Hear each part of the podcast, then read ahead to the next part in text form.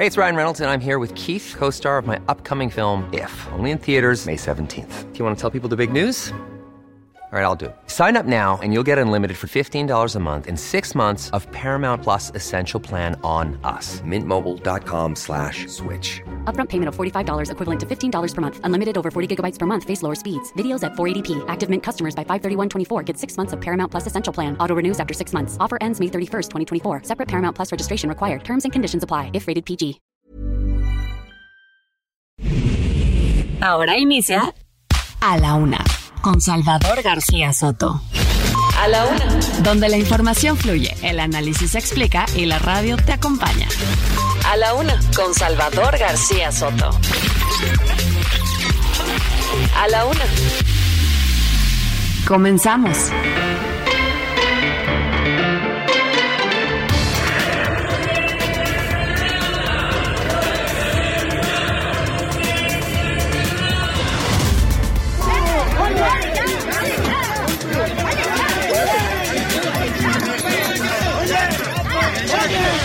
Quien compra tesis vende sentencias. Tesis pirata, ministra pirata, suspensión pirata.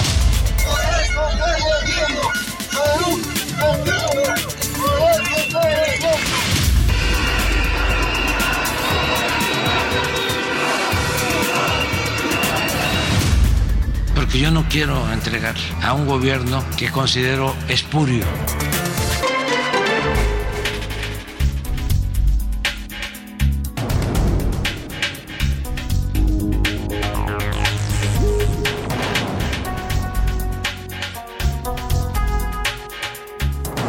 Ya es la una de la tarde en punto en el centro de la República. Los saludamos con mucho gusto. Estamos iniciando a esta hora del mediodía a la una, este espacio informativo que hacemos para usted todos los días a esta hora del día. Aquí estamos, listos y con la mejor actitud para informarle, para entretenerle y también para acompañarle en esta parte de su día, en este viernes 17 de febrero. Llegamos al viernes, hemos sobrevivido a la semana y nos espera un fin de semana para descansar. Claro, los que puedan descansar, hay gente que le toca también trabajar el fin de semana, ánimo para ellos, pero bueno, en general es un tiempo para estar más tranquilos, ¿no? La, la, actividad disminuye en la ciudad, el tráfico también, el estrés por lo mismo.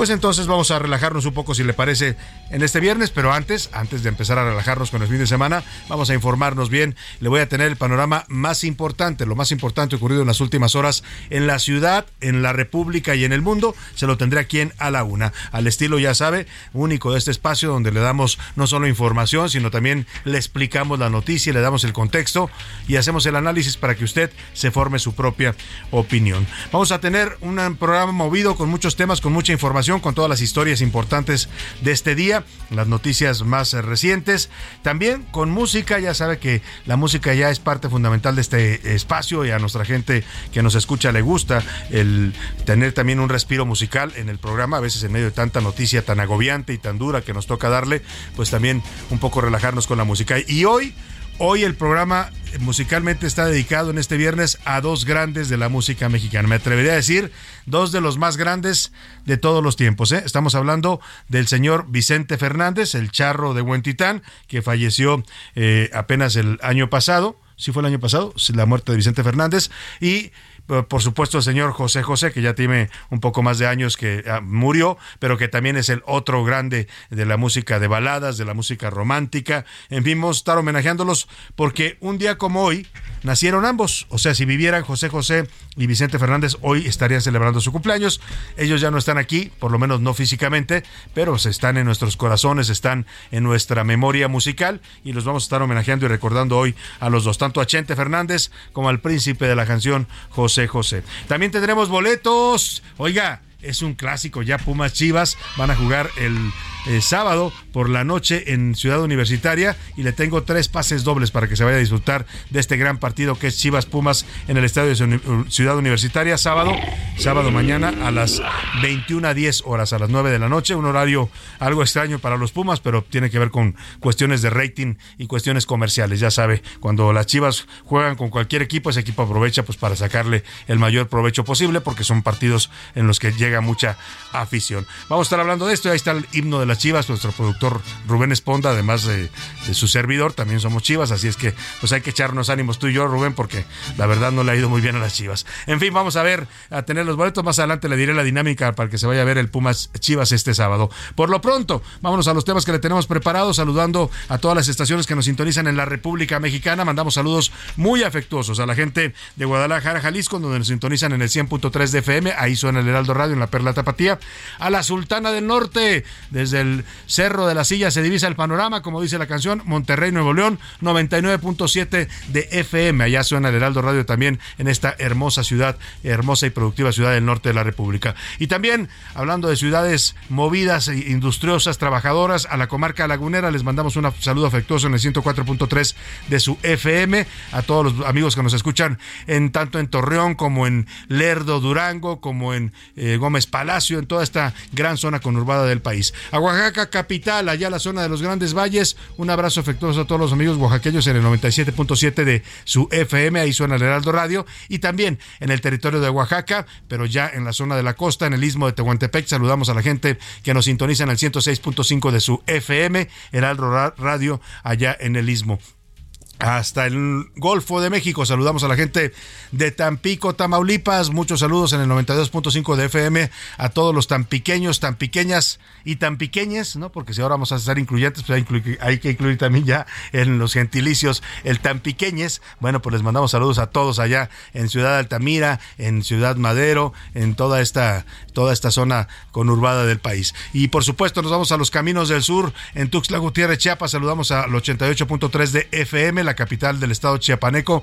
Muchos saludos, igual a la gente de Chilpancingo Guerrero, capital de este estado. Les mandamos un abrazo afectuoso a través del 94.7 de su FM y llegando allá a la punta de la República, la ciudad de Mérida, Yucatán. Mandamos saludos a toda la península yucateca en el 96.9 de su FM. Al otro lado del río Bravo también suena el Heraldo Radio y hasta allá mandamos saludos a McAllen y a Brosville, Texas, también a San Antonio, Texas y a Huntsville, Texas, que nos escuchan a través de las frecuencias de Now Media Radio y a la gente de Chicago, Illinois, allá en Erbil, Chicago, nos escuchan también a través de la frecuencia de Now Media Radio 102.9 de su FM y también en las ciudades de Cedar Rapids, en Iowa y Independence, Iowa. Les mandamos un saludo afectuoso en el 95.3 de FM y el 1220 de AM respectivamente. Dicho esto, vámonos a los temas que le tenemos preparados en este viernes.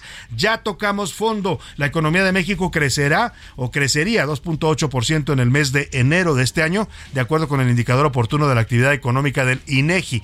Con esto, la economía mexicana estaría ligando dos meses consecutivos de crecimiento, lo cual hablaría de una recuperación. Por eso decía, ya tocamos fondo y estaríamos empezando a recuperarnos lentamente todavía, pero ya finalmente recuperación. Y la otra cara de la moneda, sin embargo, el Consejo Nacional de Evaluación, mientras el INEGI celebra el crecimiento de la economía, el Coneval nos dice que la política social del presidente López Obrador no está disminuyendo la pobreza como se creería. Informó que de 2018 a 2020 se generaron en México 3.8 millones de pobres más 2.1 millones de ellos se sumaron a las filas de la pobreza extrema. Hoy hay más de 57 millones de mexicanos en situación de pobreza, una cifra que se ha incrementado en el gobierno de López Obrador. Y procesado, un juez federal vinculó a proceso a Alejandro del Valle de la Vega, es empresario y presidente del Consejo, del Consejo Ejecutivo de Administración de Interjet por una presunta defraudación fiscal de más de 12 mil, de 12 millones de pesos. Fue socio de Carlos Cabal Peniche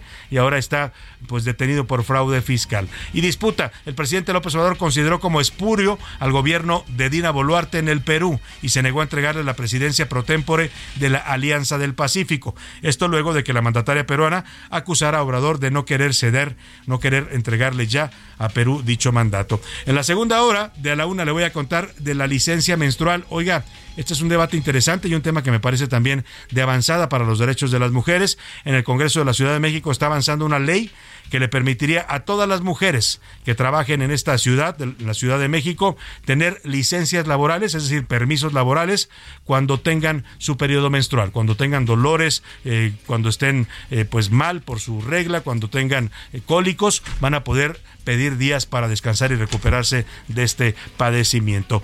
interesante porque hay quienes han cuestionado esta licencia, hay por ahí sobre todo hombres, ya lo saben, ¿no? Que nunca van a entender eso, que dicen que por qué les van a dar días y a los hombres cuándo Bueno, pues vamos a hablar de ese tema importante que se está discutiendo en el Congreso de la Ciudad de México. En los deportes, homenaje. Un equipo de fútbol europeo homenajeó al perro Proteo y destacó el apoyo de rescatistas mexicanos en la tragedia de Turquía y Siria. Además, leyenda al sexto piso. Este día Michael Jordan está festejando ya sus 60 años de existencia. Nos va a contar de todo esto Oscar Mota. Y en el entretenimiento, Anaí Arrega nos habla de Shakira, que sigue facturando. No llora, pero cómo factura esa mujer Shakira gracias a su conflicto con Pique. Pues como ve, tenemos un programa variado con muchos temas, mucha información interesante, importante para estarle informando, comentando y debatiendo. Y para eso, para que usted participe de este ejercicio de ida y vuelta, nosotros lo informamos, usted nos retroalimenta con su opinión. Para eso le hago las preguntas de este viernes. En A la Una te escuchamos. Tú haces este programa. Esta es la opinión de hoy.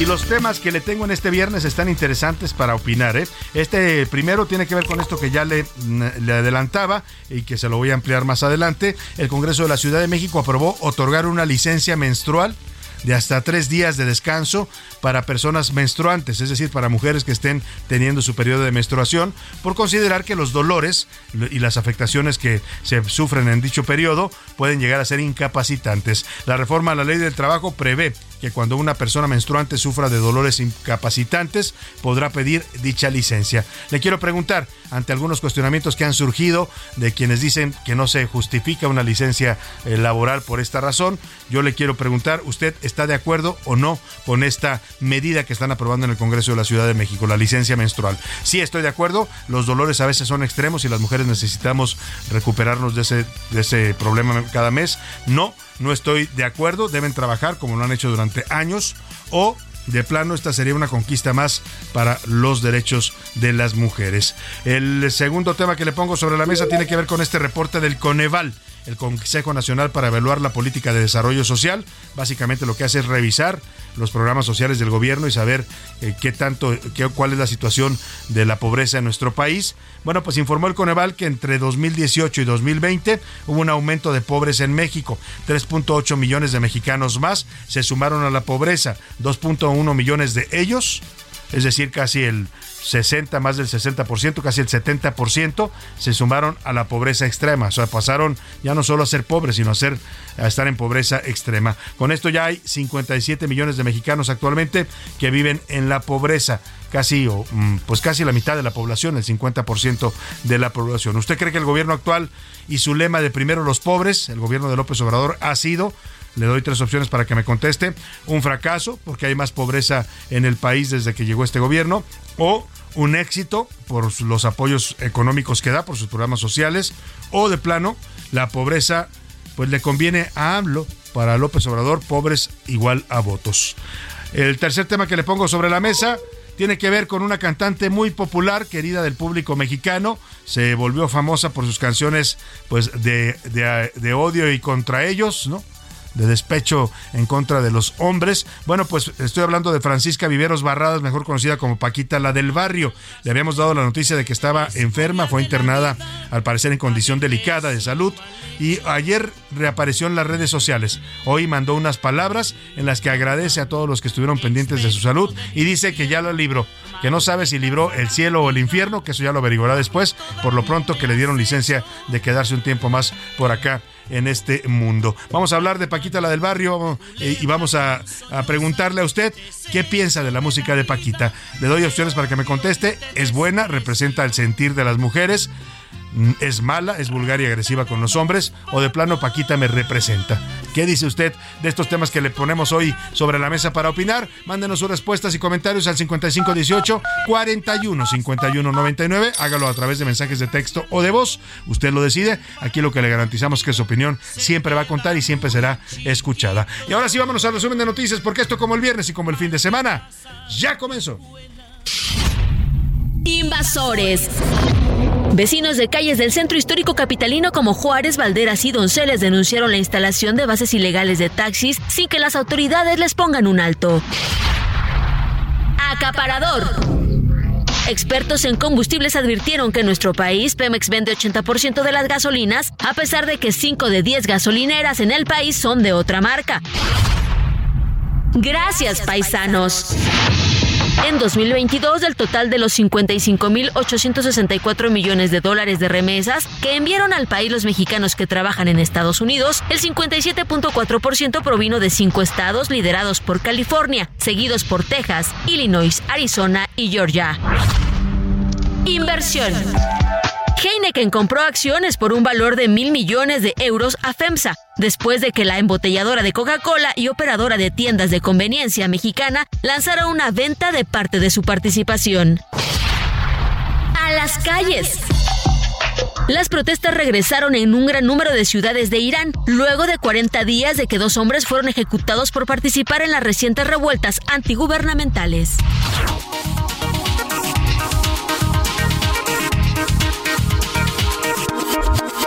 Una de la tarde con 15 minutos y nos vamos a la información. Fue vinculado a proceso Alejandro del Valle. Es un empresario eh, mexicano. Eh, e-, era el presidente del Consejo Ejecutivo de Administración de Interjet, esta aerolínea que lamentablemente quebró socio, fue socio en algún momento de Carlos Cabal Peniche, se asociaron para comprar Interjet, pero después se pelearon. Primero compraron juntos el sistema Radiópolis, después se pelearon, terminaron en un pleito eh, con demandas unos contra otros y finalmente Alejandro del Valle se quedó con Interjet. Bueno, pues ahora este juez de control del reclusorio norte lo ha vinculado a proceso. Lo acusan del delito de presunta defraudación fiscal por más de 12 millones de pesos. De acuerdo con el juez, la Fiscalía General de la República presentó datos de prueba suficientes para presumir que en este asunto existe el delito de defraudación fiscal equiparada y la posibilidad de que el imputado lo haya cometido. Su proceso lo va a poder seguir en libertad, no amerita la prisión preventiva eh, y se trata de la tercera acusación en contra de Valle de la Vega. Ya había sido detenido el 9 de septiembre de 2021 en Polanco y encarcelado en el reclusorio sur por un supuesto fraude de 695 millones de pesos relacionado precisamente con este pleito que le decía por la compra de Grupo Radiópolis de la XCW. También el primero de diciembre de ese año lo abandonaron, eh, dejó la cárcel en ese año, el primero de diciembre de 2021, pero volvió a ser aprendido el 6 de mayo de 2022 en el aeropuerto de la Ciudad de México por delitos de violencia familiar y abuso sexual de sus dos hijos menores de edad. Salió libre el 15 de octubre de 2022. En esta tercera y última imputación, la que ahora le está provocando ser eh, sujeto a proceso por defraudación fiscal, ya no se pidió una orden de captura contra el empresario, sino solamente el citatorio para que comparezca ante un juez, ya que este delito será pues eh, llevado el juicio en libertad. Eh, interesante esto es porque si no hubiera sido, si esto hubiera sido antes de la reforma que hizo la, la Suprema Corte de Justicia, que la reforma fue esta de desclasificar como delito grave los delitos fiscales que ameritaban prisión preventiva oficiosa, la Corte dijo que no, que no tenían por qué ameritar prisión preventiva y en ese sentido pues queda todavía libre el señor de la Vega, aunque sí seguirá sujeto a proceso. Oiga, y vamos a ver lo que dice el INEGI. Eh, mm, es un contrasentido porque el INEGI dice que la economía mexicana se está recuperando, que hay buenos buenos números para la economía mexicana, pero la economía de las familias mexicanas pues parece que no se está recuperando, por el contrario, se está deteriorando cada día, cada día más con el aumento de precios en los alimentos. Vamos contigo, Verónica Reynolds, para que nos digas esto que asegura el INEGI, que ya, ya estamos tocando fondo y repuntando en el crecimiento de la economía nacional. Buenas tardes, Verónica. Hola, Hola Salvador, pues parece que la actividad económica mexicana inició con el pie derecho este 2023. Y es que hoy el Instituto Nacional de Estadística y Geografía informó que el indicador oportuno de la actividad económica estima un crecimiento en enero de 2.8% del indicador oportuno de actividad económica, mejor conocido como IGAE. En tanto que para diciembre de 2022 se estima que el IGAE se incrementó 2.6%, registrando así ya dos meses consecutivos de alzas. Cabe mencionar que el IGAE permite conocer y dar seguimiento a la evolución mensual del sector de la economía en el corto plazo. Así, estos resultados se apoyan en un avance de la actividad secundaria, es decir, de las relacionadas con la industria de la minería, manufacturas, construcción y electricidad, en enero de 3.1% a tasa anual y en diciembre de 2022 de 3.1% anual, mientras que las actividades terciarias, es decir, comerciales y de servicios, se incrementaron 2.5 y 2.1% anual respectivamente. Asimismo, el IGAE mensual avanzó 0.4% en enero, lo que permite que por primera ocasión desde febrero de 2020 los flujos mensuales de actividad alcancen los niveles promedio registrados en 2018, marcando un nuevo hito en el proceso de recuperación, explicó Marco Arias, analista económico de Monex Grupo Financiero. Mientras que en diciembre respecto a noviembre previo se hizo una corrección al alza del IGAI al pasar a 0.1% después de la disminución de 0.4% en series desestacionalizadas. Así luego de algunos sobresaltos recientes la economía parece mantenerse en el camino del crecimiento robusto y si no se presenta alguna sorpresa negativa en las próximas semanas podría evitarse la contracción y el estancamiento en el primer trimestre del año, destacó Marco Arias. Este es mi reporte para la UNA, Salvador. Muchas gracias, Verónica Reino. Nos explicas muy bien estos temas. Y bueno, pues ahí está. La economía muestra signos de recuperación. Son buenas noticias. Lamentablemente, en la vida, a veces hay buenas noticias como esta. La economía se empieza a dar ya muestras de recuperación, lo que indicaría que ya tocamos fondo, que ya vamos hacia un proceso de recuperación de todo lo que caímos. Y vaya que caímos con la pandemia del COVID y con la crisis que dejó. Bueno, pues ahora la economía se recupera, pero como le decía, la vida está llena siempre de alegrías y tristezas, porque mientras la economía se que se está recuperando, los datos de pobreza en México están causando pues alarma porque siguen aumentando las cifras de pobreza en nuestro país. Eh, el Consejo Nacional para la Evaluación de la Política de Desarrollo Social, el Coneval, informó que de 2018 a 2020 creció la pobreza en 3.8 millones de personas mexicanos que se sumaron a las filas de la pobreza. Además, 1.2 millones de estos pasaron a la pobreza extrema. Con esto, hoy México tendría 57 millones de personas en situación de pobreza, es decir, el 50% de su población. José Luis Sánchez nos da los detalles. Durante los primeros dos años de la actual administración, casi 4 millones de mexicanos se sumaron a las filas de la pobreza. Según el Consejo Nacional de Evaluación de la Política de Desarrollo Social, el Coneval, de 2018 a 2020, al menos 3.8 millones de mexicanos más se ubicaron en situación de pobreza. Mientras que en el mismo lapso, 2.1 millones de mexicanos llegaron a la pobreza extrema.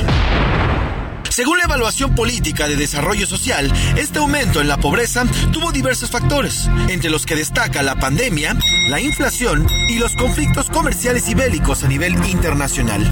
El reporte de Coneval señala además que el repunte de la pobreza se dio en 59% del territorio, es decir, 19 de las 32 entidades, donde estados como Quintana Roo, Baja California y Tlaxcala mostraron un mayor repunte. En cuanto a la pobreza extrema, Quintana Roo y Tlaxcala repiten este non grato lugar, pero además se suma el estado de Yucatán.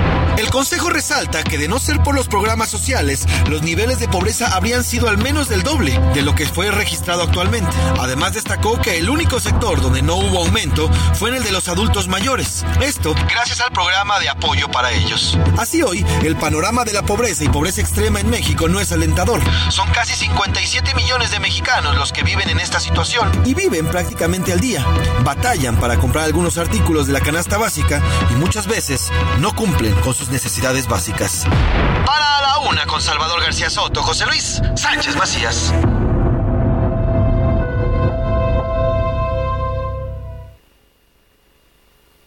Vaya datos y vaya cifras son dolorosas de escuchar porque pues son no son números, ¿eh? Estamos hablando de personas que perdieron su estabilidad económica, su estabilidad familiar y cayeron en situación de pobreza, es lo que se representan estas cifras y es una no deja de ser una una contradicción o una paradoja, como lo quiera ver usted, una parajoda, diría, un amigo, porque pues precisamente este gobierno de López Obrador eh, en su lema es primero los pobres y según el presidente, con los apoyos sociales que está dando, que son ayudas mensuales de entre 4 o 6 mil pesos a distintos programas sociales, a adultos mayores, a jóvenes construyendo el futuro, a mujeres eh, madres solteras, a becas, a estudiantes, pues según él con eso se ha eh, eh, frenado la pobreza de los mexicanos, pero las cifras del Coneval dicen algo totalmente distinto. Y hablando del presidente López Obrador, bueno, me dabas un dato, José Luis Sánchez, sobre esta, este reporte del Coneval, que es interesante desglosarlo así como lo comentas, José Luis. Así es, Salvador, buenas tardes, buen viernes, buen fin de semana. Sí, dentro de todos los datos que revisamos en este informe del Coneval, Salvador, fíjate, hay un dato que es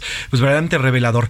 Dos de cada diez hogares en este periodo del 2018 a 2020, dos de cada diez hogares pudieron comer las suficientes verduras y frutas. Solamente dos de cada diez. Dos de cada diez hogares. O sea, los demás no alcanzaron a tener un consumo de frutas necesario de frutas y verduras que nos aportan vitaminas y minerales, para que se dé usted una idea de lo que están perdiendo en su alimentación las familias por temas de pobreza. Bueno, pues ahí dejamos el tema. El presidente López Obrador se lanzó fuerte hoy en contra del gobierno de Perú, que encabeza la señora eh, eh, Boluarte, eh, Dina Boluarte, lo calificó de espurio, dijo que no le va a entregar la ah, presidencia temporaria de la Alianza del Pacífico, este grupo de países del Pacífico que encabeza México, y que ya le toca entregarle la presidencia a Perú, pero dice que no porque es un gobierno espurio. Al regreso le voy a platicar este tema. Por lo pronto arrancamos el día musical, el viernes musical, con esto que se llama Buenos días, amor. Es el príncipe de la canción y una canción de 1977.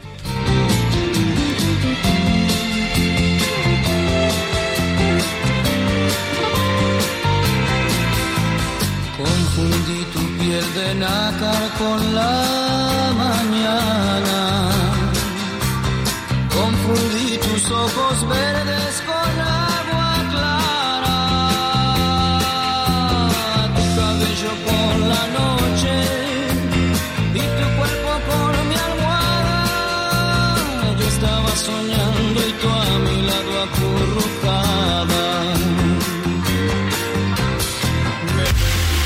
En un momento regresamos. Ya estamos de vuelta en A la Una con Salvador García Soto. Tu compañía diaria al mediodía. La rima de Valdés. O de Valdés, la rima. Ahí les va una reflexión de esas que luego me atacan y que de dudas me sacan, la barrunto con pasión. La palabra corrupción se refiere a las personas. Si les brotan las hormonas, no es materia del estudio. Hay que tenerle repudio a otra cosa. Y me perdonas. Es decir, lo individual, la ratería de la gente, lo combate el presidente como corrupción tal cual. La bronca es que no es igual que un tarugo sea corrupto, pero en cualquier exabrupto salga libre, así de impune. Mi pensamiento se une, mi cerebro se echa eructos. Hablemos de impunidad para que no puedan salir. Es lo que hay que combatir si hay corruptos. La verdad, me vale gorro, es maldad. No hay que ser educadores de los malandros, señores. Hay que hacer que la justicia se cumpla y no sea ficticia en toditos los sectores.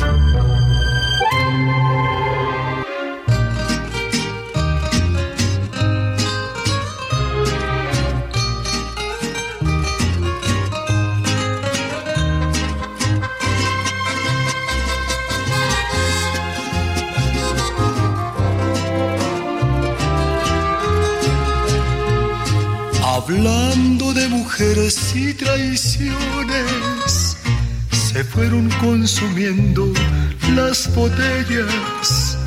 Pidieron que cantara mis canciones y yo canté unas dos en contra de ellas.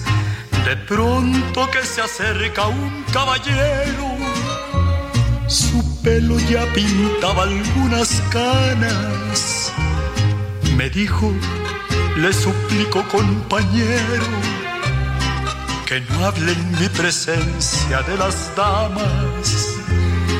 Le dije que nosotros simplemente hablamos de lo mal que nos pagaron, que si alguien opinaba diferente, sería porque jamás lo traicionaron si alguien opinaba diferente, sería porque jamás lo traicionaron. Una de la tarde con 33 minutos y estamos regresando de la pausa. Oiga, en viernes nuestro productor nos está como induciendo al empezar ya el fin de semana con esas canciones de pues eso que se antoja eh, pues convivir, ¿no? Y la verdad es que es una gran canción de Vicente Fernández. Esta vamos a estar homenajeando al señor Chente Fernández y a José José porque un día como hoy cumplen años y arrancamos con esta que es uno de los clásicos ya de la discografía de Vicente Fernández, Mujeres Divinas, una canción de 1987 escrita por el gran Martín Urieta,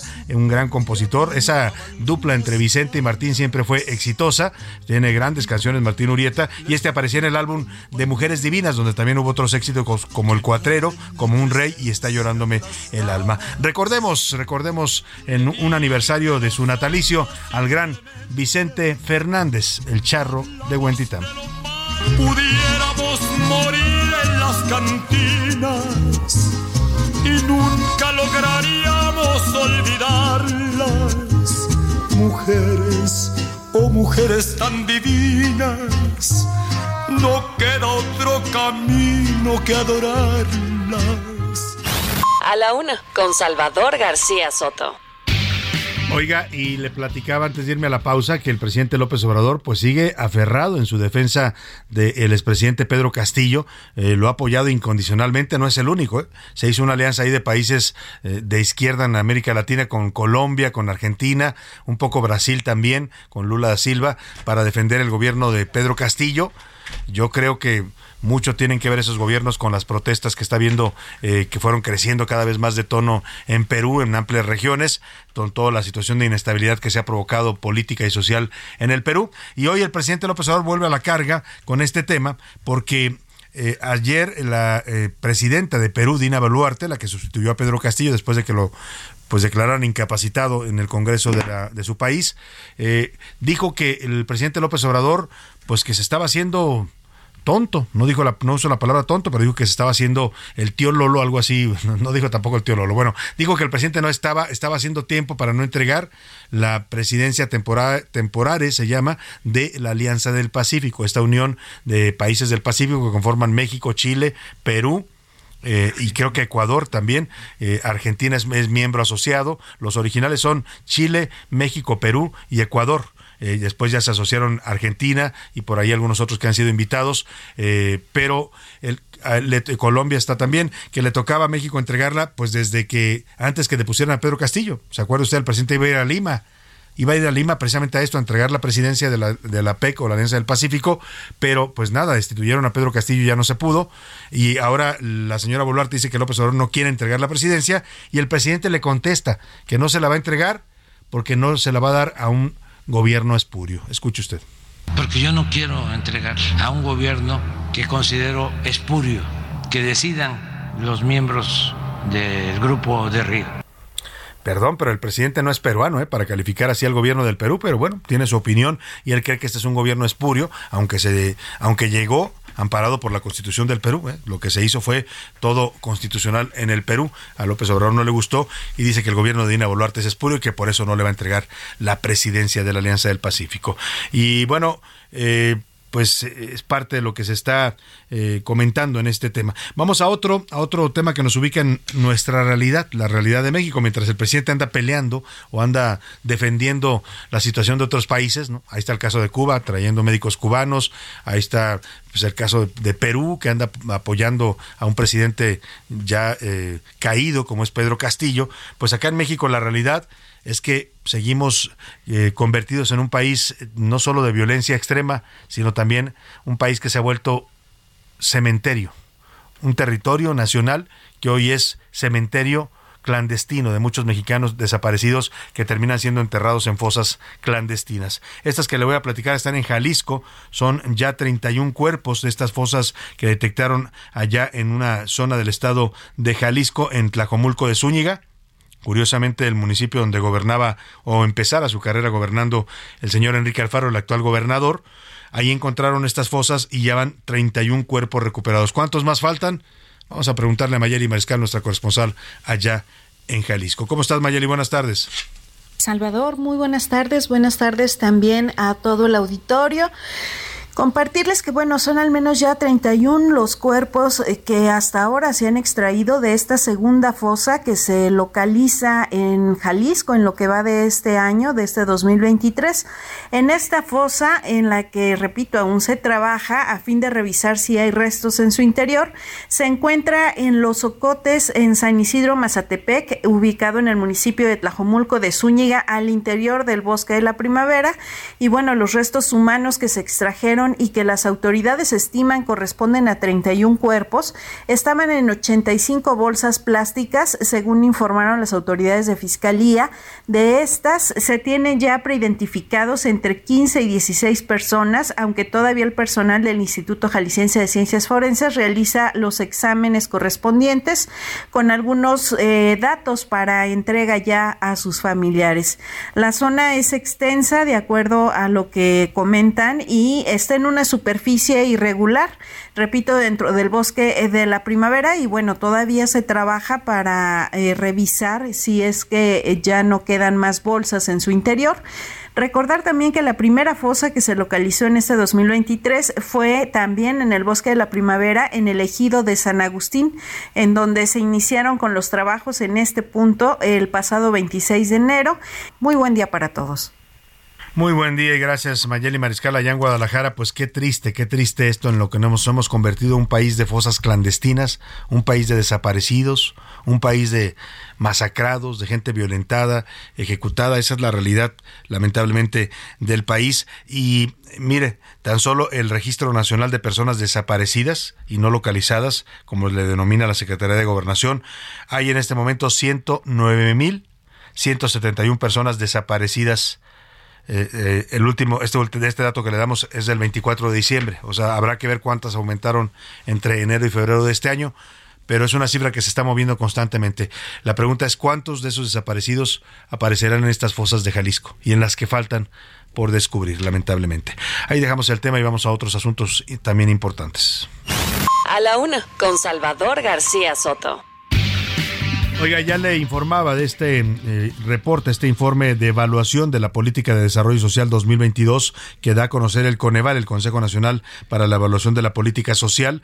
Eh, arrojó datos preocupantes en cuanto al aumento de la pobreza en el país. Dice que casi cuatro millones de mexicanos se sumaron a la fila de pobreza entre 2018 y 2020 y bueno, datos interesantes sobre qué efecto están teniendo real los programas de López Obrador. Y esto es importante porque la mayor política de este gobierno, digamos su, su filosofía eh, de gobierno, su bandera principal en materia política tiene que ver con los programas sociales. Pero para hablar de este informe y lo que reporta el Coneval, saludo con gusto en la línea telefónica al doctor John Scott Andreta. Él es investigador académico del Coneval. ¿Cómo está John? Qué gusto saludarlo. Buenas tardes. Eh, qué gusto, el gusto es mío. Buenas tardes. Eh, pues, ¿qué nos dicen estos datos? Sobre todo en un sexenio donde la principal divisa política, el principal programa de gobierno es el, son los apoyos económicos y sociales a la población. Sí, claro que sí. Esta es una evaluación eh, de la política social, de desarrollo social del país, que nosotros hacemos cada dos años y básicamente recoge toda la evidencia que hemos generado en términos de medición de pobreza, de la incidencia de la pobreza en los grupos más vulnerables y en efecto de los programas eh, públicos y en particular de los programas prioritarios eh, que ejerce cada gobierno. En este caso, eh, lo que hay que destacar es que la medición de pobreza es del periodo 2018-2020, entonces evidentemente está el efecto de la crisis del COVID. La pandemia. La pandemia y la crisis económica que se extendió después eh, que es bien importante y eso explica pues que haya un aumento sin duda de la pobreza y en algunos indicadores en particular de la pobreza multidimensional, que es la población sin acceso a, adecuado a servicios de salud y permanece todavía pues mucha población sin acceso a seguridad social. Entonces, eh, por un lado recogemos esos datos, también presentamos datos más recientes. Coneval eh, hace un seguimiento de la pobreza trimestral con datos de encuestas laborales, eso le, llamamos la pobreza laboral, que es la ventaja de que pues podemos medirla hasta 2022, hasta el último trimestre, ¿no? Es muy es muy es mucho más oportuna y ahí también vemos que hubo una recuperación después de la de la de la crisis de COVID, pero eh, pues básicamente se ha estancado en como 40% de población en condiciones de, de, pobreza eh, eh, laboral. Pobreza laboral. Ahora, a la gente a veces le cuesta eh, trabajo distinguir, aunque se manejan mucho estos conceptos, son especializados para las mediciones sobre, por ejemplo, el dato que da hoy el Coneval son 57 millones de mexicanos en pobreza. Y luego habla de los que están también en pobreza extrema. ¿Cuál es la diferenciación entre un criterio y el otro?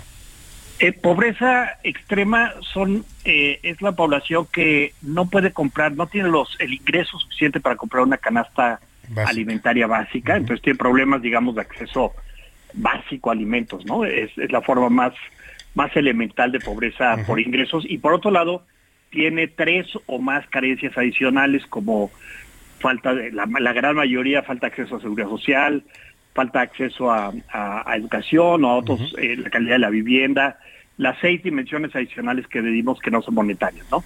Y pobreza eh, pobreza total, digamos, la pobreza moderada, es que es la población que tiene por lo menos una de estas carencias y cuyo ingreso está por debajo de una línea eh, de una canasta que no es solamente la alimentaria, sino incluye, cubre otras necesidades más allá de lo alimentario. Ahora, esas son las dos. Esas son las dos categorías que miden el, en, el Coneval en estos informes.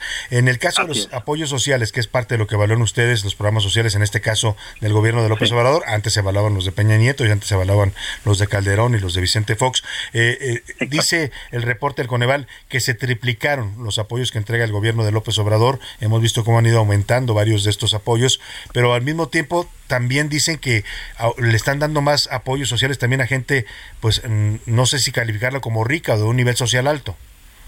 Exacto, hubo una dos cambios bien importantes. ¿no? Por un lado, como todos sabemos, aumentaron muy significativamente, sobre todo algunos programas como el de adultos mayores, por su cobertura y por los montos que están transfiriendo. Eh, lo cual pues es una en principio una buena noticia. Pero por otro lado, por el cambio de diseño de programas, el, cambio de instrumentos hacia instrumentos más universales, eh, han perdido progresividad, es decir, la proporción de todo el gasto en transferencias directas eh, diseñado, digamos, para, para atacar la pobreza, la proporción de los recursos que llegan a los más pobres, es decir, a los, al 10% más pobre, al 20% más pobre, ha disminuido. eh, por este cambio de, de, mecanismos de asignación, ¿no? Ha habido, ha habido, y en cambio se han beneficiado eh, eh, eh, los grupos, no, yo no diría, bueno, también en efecto, pues la pensión para adultos mayores, pues llega a toda la población, llega a los, estratos sociales altos, sí. Exacto, pero se ha beneficiado sobre todo los estratos medios, algunos de los cuales, pues como la pobreza llega a 52%, algunos de los cuales están en condiciones de pobreza moderada. Simplemente el reto, digamos, la, la, luz ahí, eh, la advertencia que, que queremos hacer es pues la importancia de proteger a los sectores más pobres entre los pobres. Eh, muchas veces las transferencias universales, que pues, son muy, muy legítimas, es una muy buena forma de transferir, eh, pero muchas veces justamente no identifican adecuadamente a los más pobres porque están no se pueden identificar tan fácilmente, están aislados en zonas rurales apartadas, etcétera. Entonces, siempre se requiere, aún en el caso de programas universales, un esfuerzo adicional para asegurar que los recursos llegan a, la población más pobre. Ah, claro. Ahora, John Scott, estamos conversando con John Scott Andreta, él es investigador académico del Coneval. Con base en estos datos de este eh, que arroja este reporte de la política social, eh, ¿qué tanto diría usted que están funcionando para su objetivo los programas eh, y las transferencias económicas de López Obrador? ¿Están teniendo un sentido o a pesar de esa transferencia de dinero no está impactando la disminución de la pobreza en México? Es muy buena pregunta. Yo creo que por un lado desde un punto de vista puramente contable casi, ¿no? El hecho de cuando tú tienes una población pobre del tamaño que tenemos en México, pobre por ingresos, simplemente transferir recursos monetarios ya es una ayuda importante, ¿no? Sobre todo si tú tienes una crisis como la que tuvimos en el 2020, donde pues mucha gente ya no pudo ir a trabajar, sobre todo en zonas urbanas, pero conservas transferencias, tienes acceso a transferencias, pues es una forma de protección social, ¿no? No es la ideal, eh, y ese es el segundo punto, idealmente lo que quisieras es un sistema de protección social integral, de tal manera que la gente que más se ve afectada, en este caso, por ejemplo, fueron eh, sectores urbanos, en ciertos, en ciertas eh, industrias, en particular servicios, que esa población tuviera automáticamente algún tipo de protección por tener este shock económico, ¿no?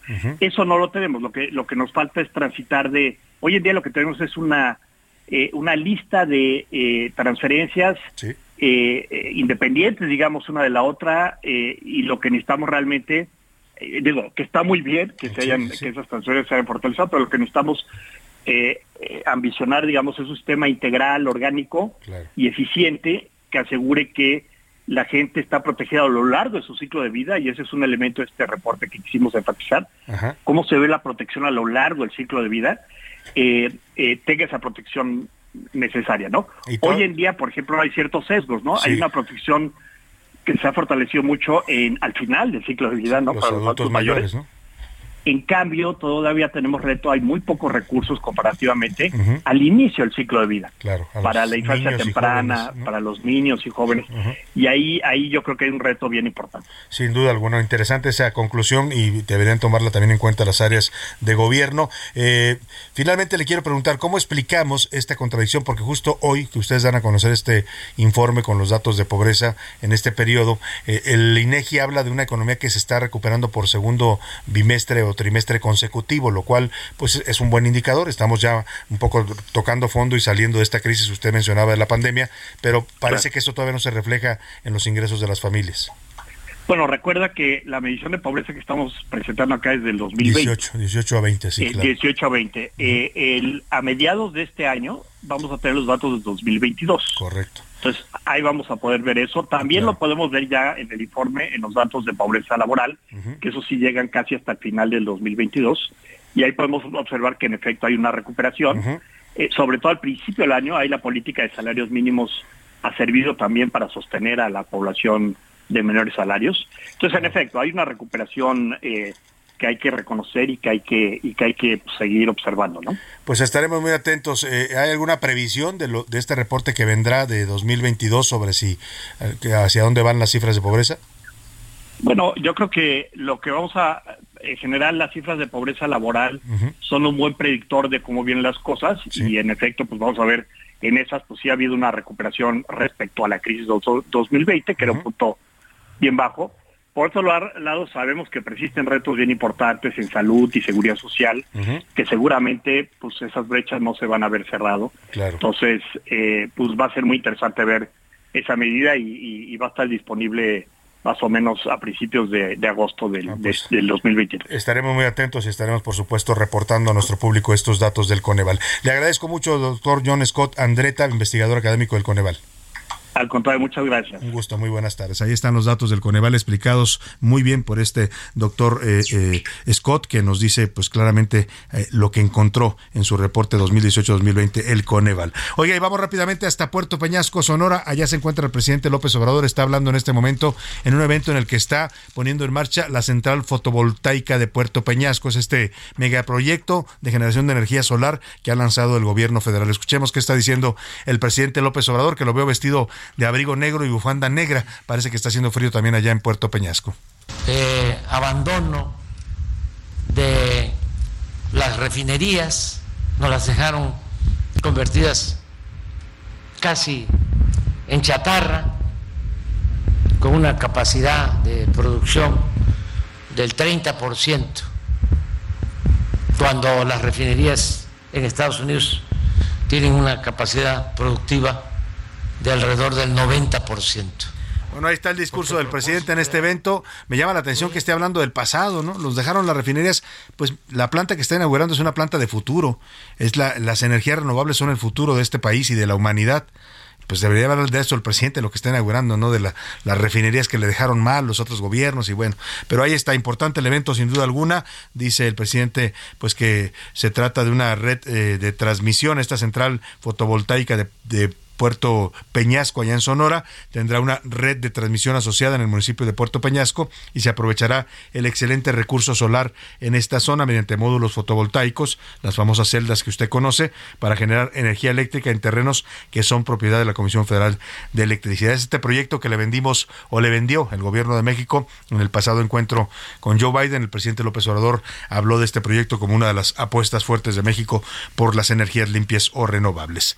Nos vamos a rápidamente a una información de último momento. José Luis Sánchez, ¿qué nos tienes por ahí? Salvador, eh, con el tema de esta planta de Tesla, que ha habido muchos dimes y diretes. Primero se dijo que, se iba a instalar en Nuevo, León, y luego que salieron cinco estados más. Pero ya había dicho Tesla que se quedaba en Nuevo León, ¿no? Ya es un hecho prácticamente. Ayer el gobernador de Nuevo León, Samuel García Sepúlveda, aseguró, aseguró que eh, se, se, eh, se, construía esta planta al final en Nuevo León. Y bueno, pues esto, los otros, los otros, los otros estados al final se van a quedar. Por lo pronto, el presidente López Obrador va a tener una reunión, va a hablar hablar por, por teléfono con el señor Musk, van a tener una, una, con una, una llamada telefónica para definir ya dónde se va a establecer esta planta al final de todo, ¿eh? Y bueno, pues lo que decía Mario es que lo que iban a hacer Tesla es anunciar, bueno, decía Mario, perdón, le digo Mario Maldonado, Maldonado, pues que comentamos su columna hace un par de días, él decía que en el primero de marzo se anunciaba ya oficialmente el arranque de los trabajos de Tesla en Nuevo León, ¿no? Tal vez lo que va a hacer el señor Elon Musk es comunicarle a López Obrador, que espero que se entiendan, ¿no? Porque son, hablan como dos lenguajes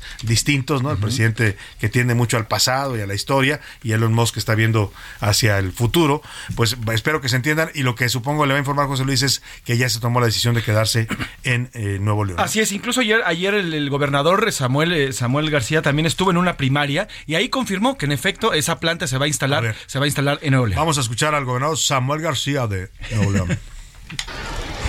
¿Quién quiere hacer carros eléctricos? Pues se tienen que preparar mucho, porque muy pronto va a venir aquí a Santa Catarina una empresa muy grande que hace carros que no contaminan. Ahí, está el gobernador anunciando que Tesla se queda en Nuevo León. Y nosotros por lo pronto nos vamos a la pausa a despedir esta segunda hora con esta canción del gran Vicente Fernández, dedicada, dedicada ya sabe para quién ahí que me está escuchando, hermoso cariño. a ser destinado no más para mí. Precioso regalo, precioso regalo. Del cielo ha llegado y que me ha colmado de dicha y amor. En un momento regresamos. Ya estamos de vuelta en A la Una con Salvador García Soto. Tu compañía diaria al mediodía.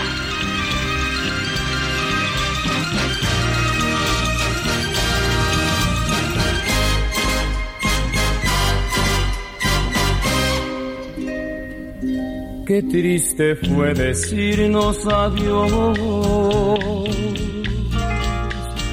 cuando nos adorábamos Hasta la golondrina emigró,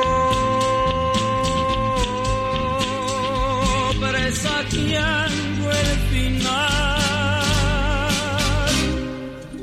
Qué triste luce todo sin ti.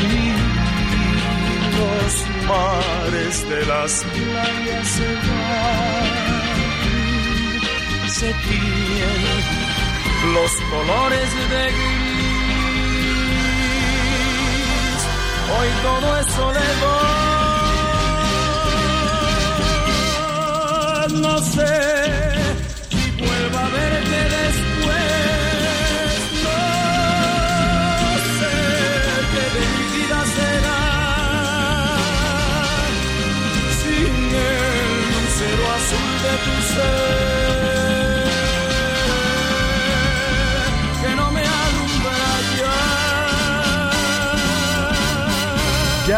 Son las 2 de la tarde en punto en el centro de la República y los saludamos con mucho gusto. Estamos iniciando a esta hora del día, la segunda hora de la una y también la tarde ya de este, de este viernes, viernes 17 de febrero. Tenemos todavía mucha información para compartirle, muchos temas importantes, interesantes. Vamos a escuchar sus opiniones, comentarios, la rola de la semana de los curuleros. Vamos a tener entrevistas. Voy a hablarle del Cervefest. Es un, festival de cervezas que está llevando a cabo en la Ciudad de México que vale la pena visitar este fin de semana. Le tengo regalos. Me voy a darle boletos para el Chivas Pumas del mañana sábado y también para una obra de teatro muy buena que se llama Lucas, que es del gran Odín Dupeirón. Así es que quédese con nosotros en esta segunda hora de la una que vamos a estar con mucha información, pero también con muchos regalos y temas para usted. Y arrancamos la segunda hora a tambor batiente con esta gran, gran canción de eh, otro grande que es José José, El Triste, una canción del Festival OTI del año 1970 con la que no ganó el festival José José, pero me parece que ahí nació la leyenda del príncipe de la canción con esta gran interpretación de un tema del maestro Roberto Cantoral. Escuchemos un poco más de El Triste de José José y seguimos en esta segunda hora de A la Una. Hoy quiero saborear a mi dolor. No pido compasión ni piedad. La historia de este amor se escribió.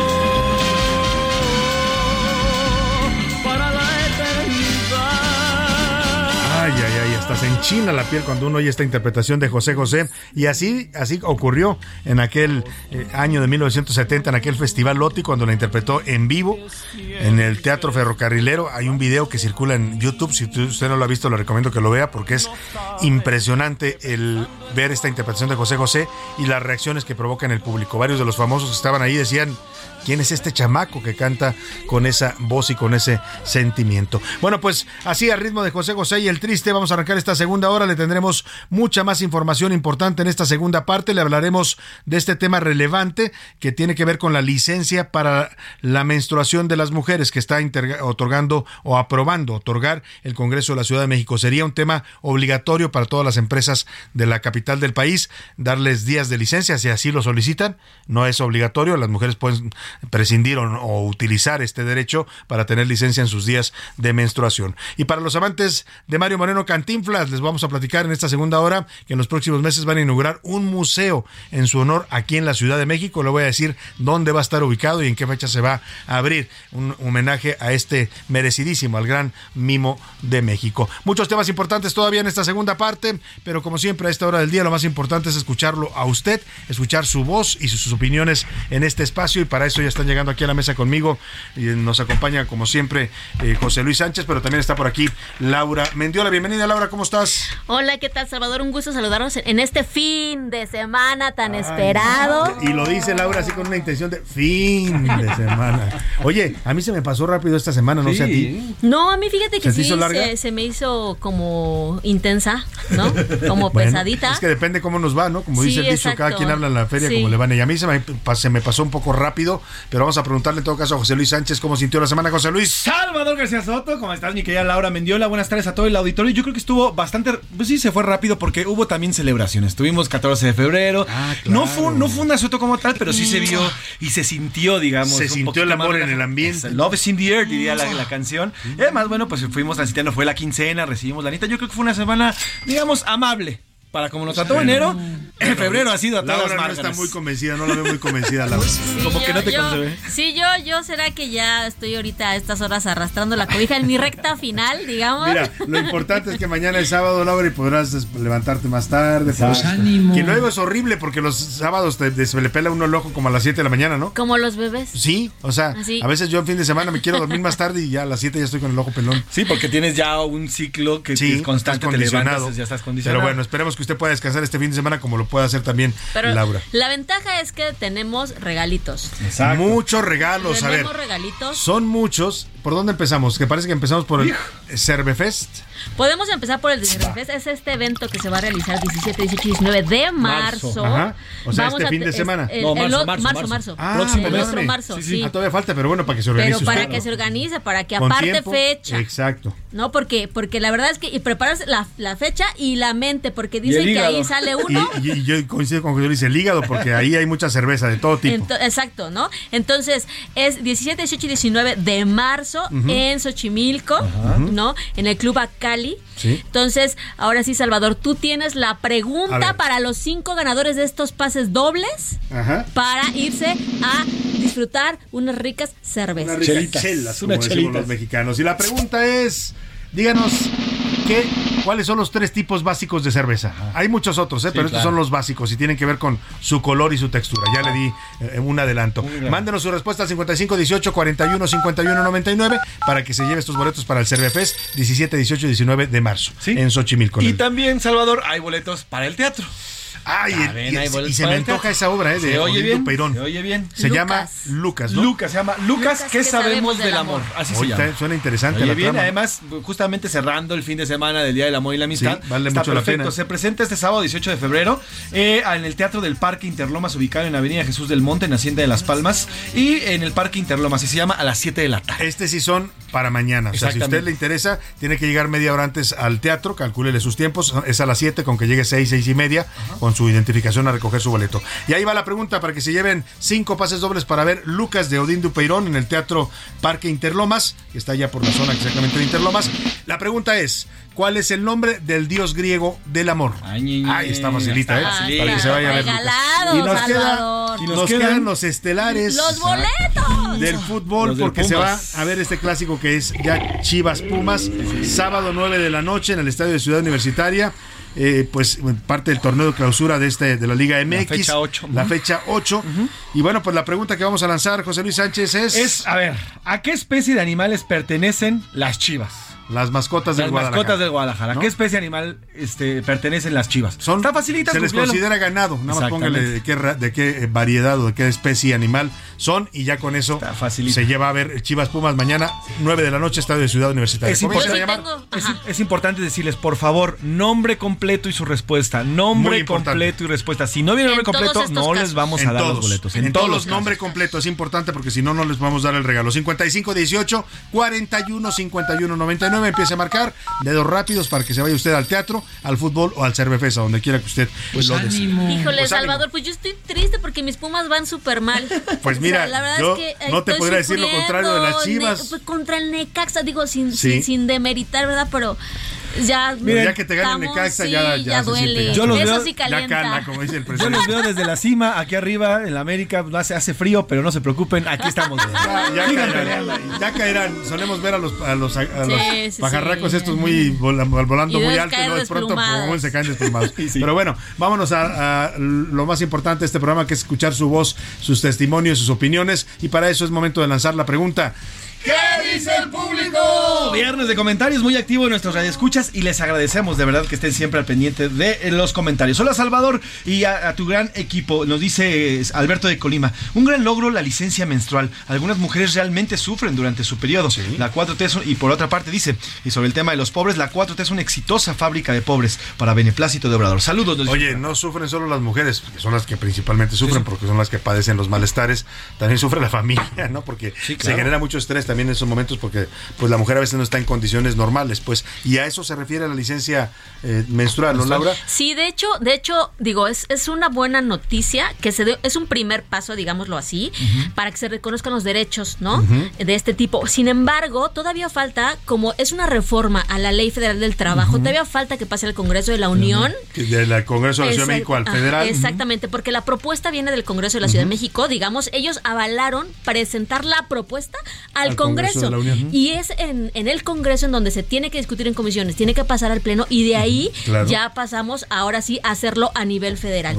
La verdad es un primer paso, sí. es un primer paso para reconocer este Pero asunto. mira, de pasito en pasito han empezado las grandes reformas, ¿no? Exactamente, Muchos derechos ¿no? que hemos ido conquistando los mexicanos empiezan así, con una idea, con una iniciativa que va avanzando y esperemos que esta eh, eh, pues avance en el Congreso. Y más allá, yo, más allá que no quiero hacer mansplaining ni nada, pero a mí lo importante y me parece el- el- lo importante del tema es que se está hablando del tema. Se está poniendo en la mesa por primera vez que las mujeres Claro. sufren por el tema de la menstruación para venir a trabajar, para realizar sus Y actividades. se le está quitando y el estigma que tiene, ¿no? Ese Que normalmente decían, ay, es que está, o sea, a- Sí, la- era- en sus días. en sus días para O sea, descalificar a una mujer, ¿no? Exacto, para muy hormonal. Exacto. Pues ya hay que entender que ese es un proceso Natural. natural de la mujer y que lo va a vivir cada mes y por eso eh, suena, suena lógico esto de que si no se sienten capacitadas para ir a trabajar esos días, pues puedan tener una licencia laboral. Es parte Ahora también habrá que ver cómo hacerlo, porque si, si así para un padecimiento movimiento eh, cualquiera, eh, sacar la cita en el Sí, seguro un o en el ISSSTE es un relajo. Habrá que ver este punto Habrá en que ver, sí. específico. Si van a tener que tramitarlo, mejor lo tramitas ya para todo el año, ¿no? Cada, cada 28 días.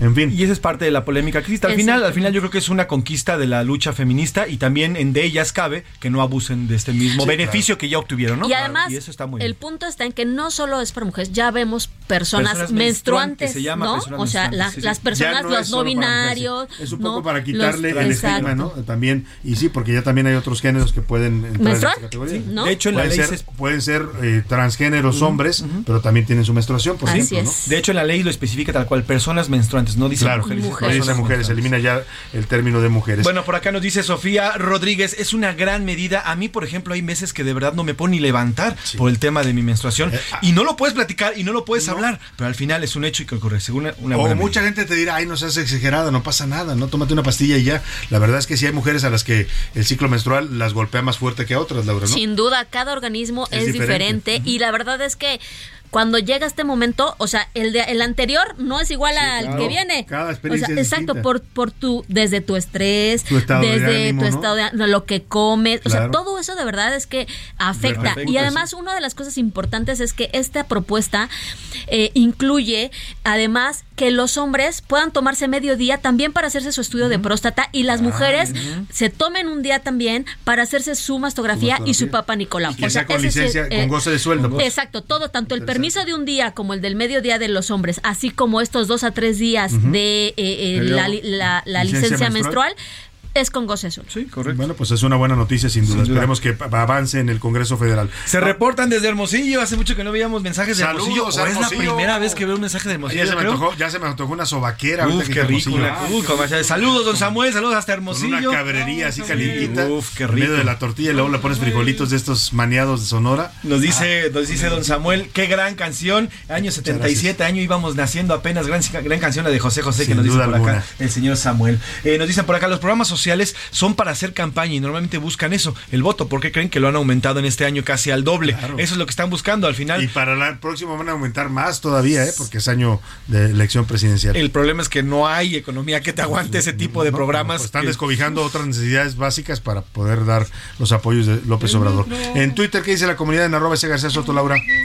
Sobre qué se piensa de la música de Paquita, la del barrio, el 36% que es buena, el 56% que es mala y el 8% que Paquita los representa. Paquita lo ¿no? representa. Y acerca de nuestra segunda pregunta de primero los pobres, El gobierno de del lema Obrador. del gobierno de López Obrador, el 45% piensa que es un fracaso, el 3% que ha sido un éxito, ha sido un éxito y el 53% que la pobreza, la pobreza conviene al gobierno de López Obrador. Sí, pues los ven como votos potenciales, ¿no? Entonces, eh, también en nuestra tercera pregunta, si se está de acuerdo con esta licencia menstrual, el 42% nos dice que está de acuerdo, el 43% que está en desacuerdo y el 14% que avanzan los derechos. Bueno, pues ahí está la opinión de nuestro público en Twitter. Saluditos rápidos, José Luis. Tenemos bastantes saludos por acá. Le mandamos muchos saludos a la señora Liz que nos escribe. Vicente Carlos García Cepeda también saludos. Saludos. Ya están llegando, ya están llegando los boletos. Saludos a. eh, ¿Ya hay ganadores? ya- espérenme, espérenme. Enrique Nala. Enrique Nala Ortega, saludos. Ya tenemos un mensaje.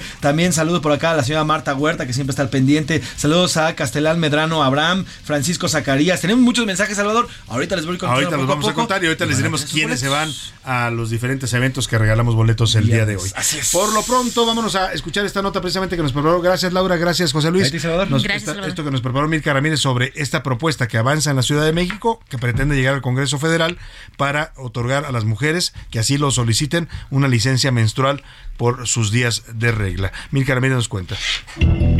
El Congreso de la Ciudad de México aprobó una propuesta de iniciativa de reforma en materia laboral para que se otorgue la licencia menstrual a mujeres trabajadoras y personas menstruantes. En la argumentación se expone que los cólicos o dolores menstruales imposibilitan a algunas personas para realizar sus actividades diarias, principalmente cuando hay casos de dismenorrea primaria y secundaria. Sin embargo, y a pesar de lo que dice la iniciativa, en A la Una salimos a las calles a preguntarle a las mujeres cómo describirían los cólicos. Esto fue lo que nos dijeron. Como una tortura, un dolor intenso. Ay, es un dolor insoportable cuando es muy fuerte. Ella te podrá decir mejor si es como un parto o no, pero o como una contracción, pero sí es muy incómodo. De acuerdo con las modificaciones a la Ley Federal del Trabajo, los patrones y centros laborales deberían emitir un permiso con goce de sueldo que se podrá extender hasta por dos días para quienes tengan malestares incapacitantes. La diputada local por Morena de la Ciudad de México, Alicia Medina, explicó que será el patrón con el trabajador quienes definan si el permiso es permanente o mensual. Yo considero que con una sola receta y que el patrón sepa que cada mes padeces estos dolores, pues yo creo que no habría necesidad de que cada mes tengas que ir a sacar un permiso. En la propuesta también se prohíbe que los patrones despidan u obliguen a renunciar a las trabajadoras que hayan sido diagnosticadas con dismenorrea incapacitante. El permiso se brindará a quienes corroboren la condición médica y deberán solicitar la licencia mensual ante algún médico que avale la condición.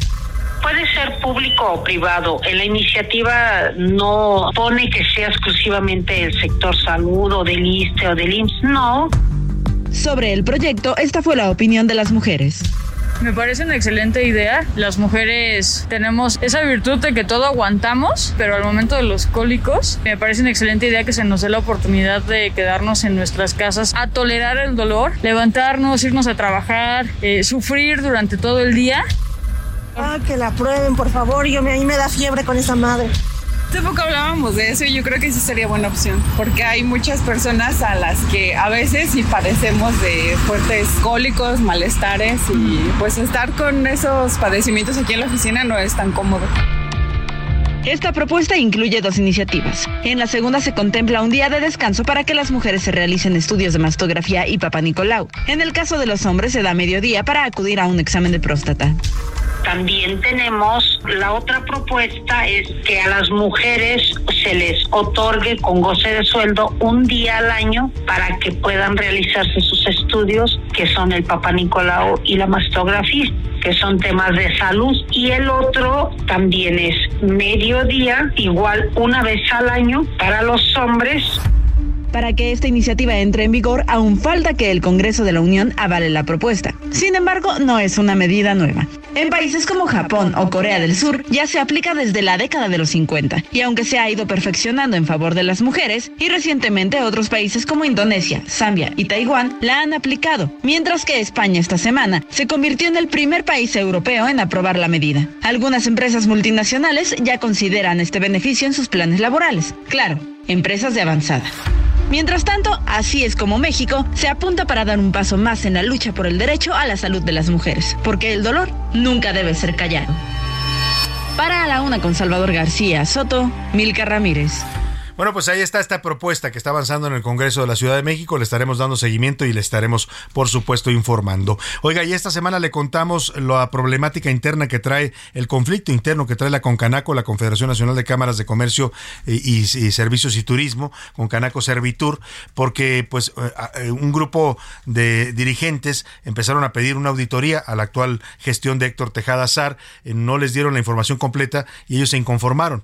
Los eh, trataron de expulsar o de sus funciones ante esta demanda, ellos se fueron a un juzgado y el juez termina dándole la razón y suspende la asamblea 107 asamblea que estaba prevista para ayer, en donde se iba a elegir o a reelegir a Héctor Tejada Azar. Ya no se pudo llevar a cabo la elección porque el juez dijo tienen que resolver primero el tema de la transparencia interna. Para hablar de este tema, de la eh, dinámica interna que tiene la Concanaco en estos momentos y estas denuncias de corrupción en contra del actual presidente de la Concanaco, Héctor Tejada Azar, saludo con gusto en la línea telefónica esta tarde a Juan Carlos Pérez Góngora, él es presidente del Consejo Empresarial Mexicano y de México Justo. ¿Cómo está Juan Carlos? Qué gusto saludarlo. Buenas tardes. Eh, buenas tardes, Salvador. Un saludo a ti y a tu auditorio de Heraldo Radio. ¿Qué está pasando al interior de la Concanaco? Vemos esto que termina en un juzgado y que pues impide la realización de su asamblea que estaba prevista para ayer jueves. Pues mira, eh, el tema no es tema nuevo, viene de, años anteriores. De hecho, nosotros formamos el Consejo Empresarial Mexicano hace más de un año, agrupando a organizaciones empresariales y cámaras empresariales que estuvieron a disgusto por los malos manejos principalmente de recursos, ¿no? Y nos retiramos simplemente de la de la Confederación y hoy en día vemos que se repite la misma historia que inicia con pedir cuentas, con pedir este transparencia y, pues este no no no se ve realmente que hay un interés, ¿no? Eh, el problema principal es que este organismo no viene a representar realmente los intereses de sus agremiados del comercio, del servicio, de servicios y turismo, las empresas.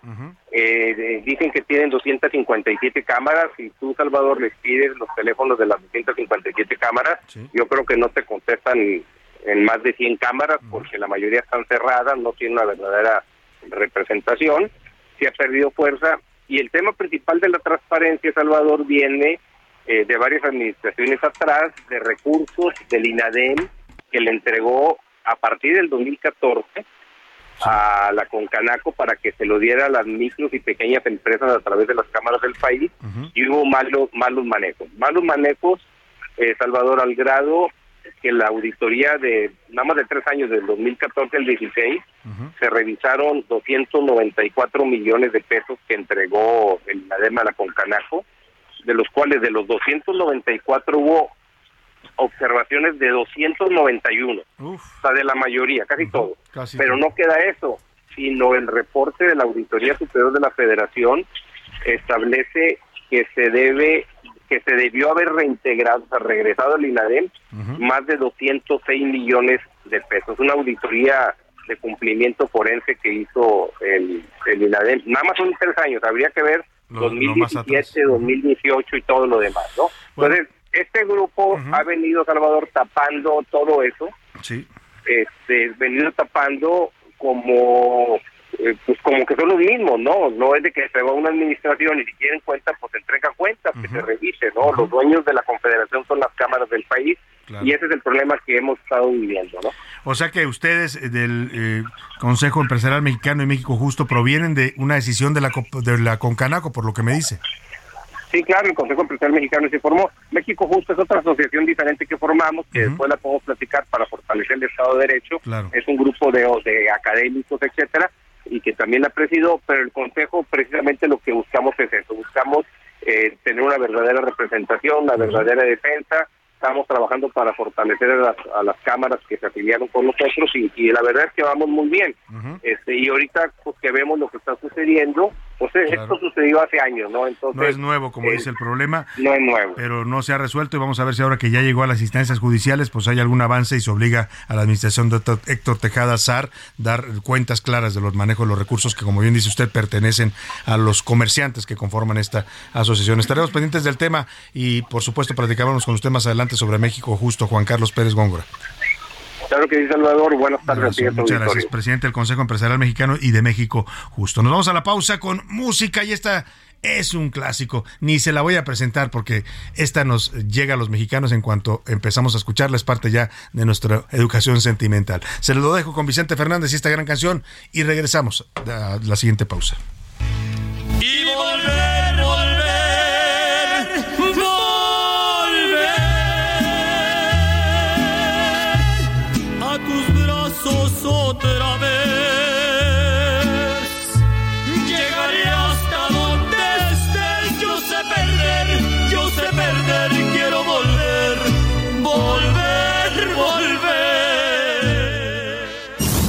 No le cambies, estás en A la Una con Salvador García Soto. Información útil y análisis puntual.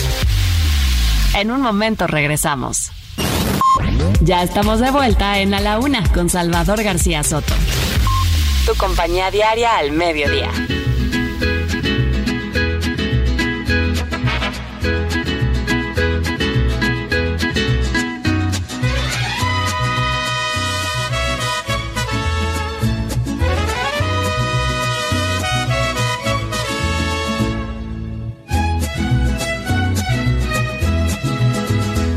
Te miré Estabas tan bonita, tan sensual. Te imaginé ajena y me hizo mal. Ay, ay, amor. Ay, ay, qué dolor. Qué tarde comprendí, contigo tenía todo y lo perdí. Te miré con tu melena al viento y tu mirar, al ras de tu escote, tu lunar. Ay, ay, amor, ay, ay, qué dolor. Hoy muero de pensar que no voy a ser yo al que vas a amar. Estos celos me hacen daño, Dos de la tarde con 32 minutos. Estamos regresando de la pausa con esta canción de Vicente Fernández. Es una ya de su última discografía. Antes de, de que falleciera, fueron ya de sus éxitos, digamos, de la edad madura pero un gran éxito y una gran canción también que le compuso Joan Sebastián. No solo se la compuso, se la, produjo, se la produjo también pues, a Vicente Fernández y se llama Estos celos, una canción del año 2007. Escuchemos un poco más y seguimos, seguimos con mucho más para usted aquí en A la Una. Jamás aprendería a vivir sin ti. Lo peor es que muy tarde comprendí, sí, sí. Contigo tenía todo y lo perdí. Contigo tenía todo y lo perdí. A la una. Con Salvador García Soto. El ojo público. En A la Una tenemos la visión de los temas que te interesan en voz de personajes de la academia, la política y la sociedad. Hoy escuchamos a Melisa Moreno. En Melisa lo explica todo. El ojo público. Salvador, buenas tardes. Guadalupe es una niña durante finales de los años 70, enfrentándose al reto de crecer y encontrar su identidad entre las locuras liberales de la época, una familia tan rara como cualquiera y el cuerpo en el que le tocó nacer. Un cuerpo que a veces se siente defectuoso y otras veces como su más grande orgullo, pero siempre como una eterna outsider. La obra, adaptación de la novela homónima de Guadalupe Nettel, es una historia de iniciación contada desde dos voces, la niña que vive y la mujer que recuerda. Ambas Guadalupes presentan las mismas anécdotas, pero con diferentes perspectivas. La pequeña Lu se sorprende y reacciona desde el presente, y la Guadalupe adulta tiende a poetizar el pasado, dudando a veces de su propia memoria.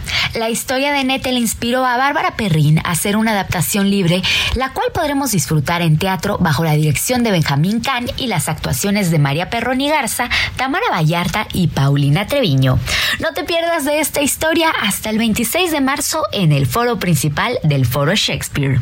Salvador, esto es todo por hoy. Yo soy Melisa Moreno y me encuentran en arroba melisototota. Nos escuchamos la siguiente semana. A la una, con Salvador García Soto. Muchas gracias a Melisa Moreno con sus recomendaciones siempre interesantes, importantes del mundo de la cultura, el arte, el teatro, eh, todo lo que nos eh, trae cada semana en su colaboración para el ojo público. Melisa lo explica todo.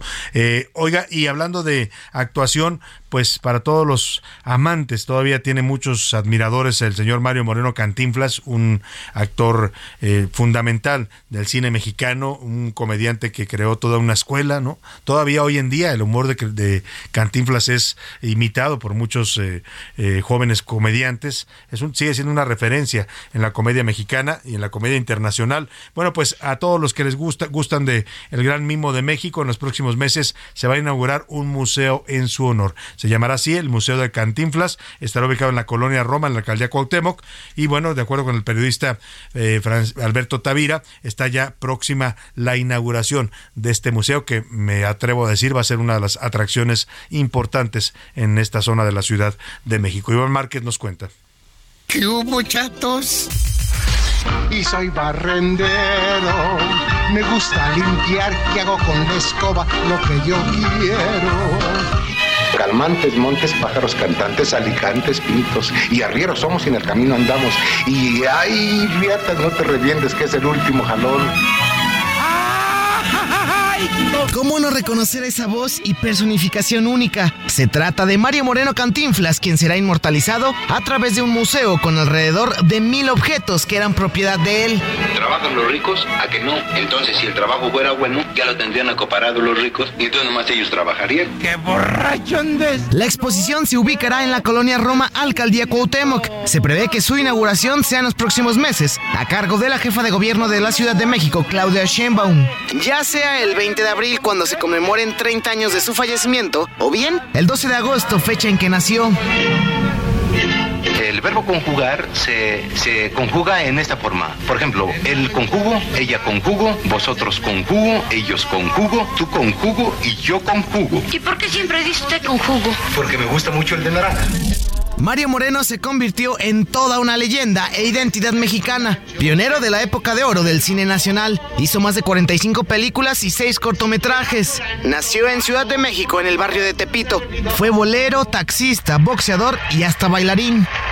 Así, todos los fans de Mario Moreno Cantinflas pronto podrán apreciar el museo en su honor.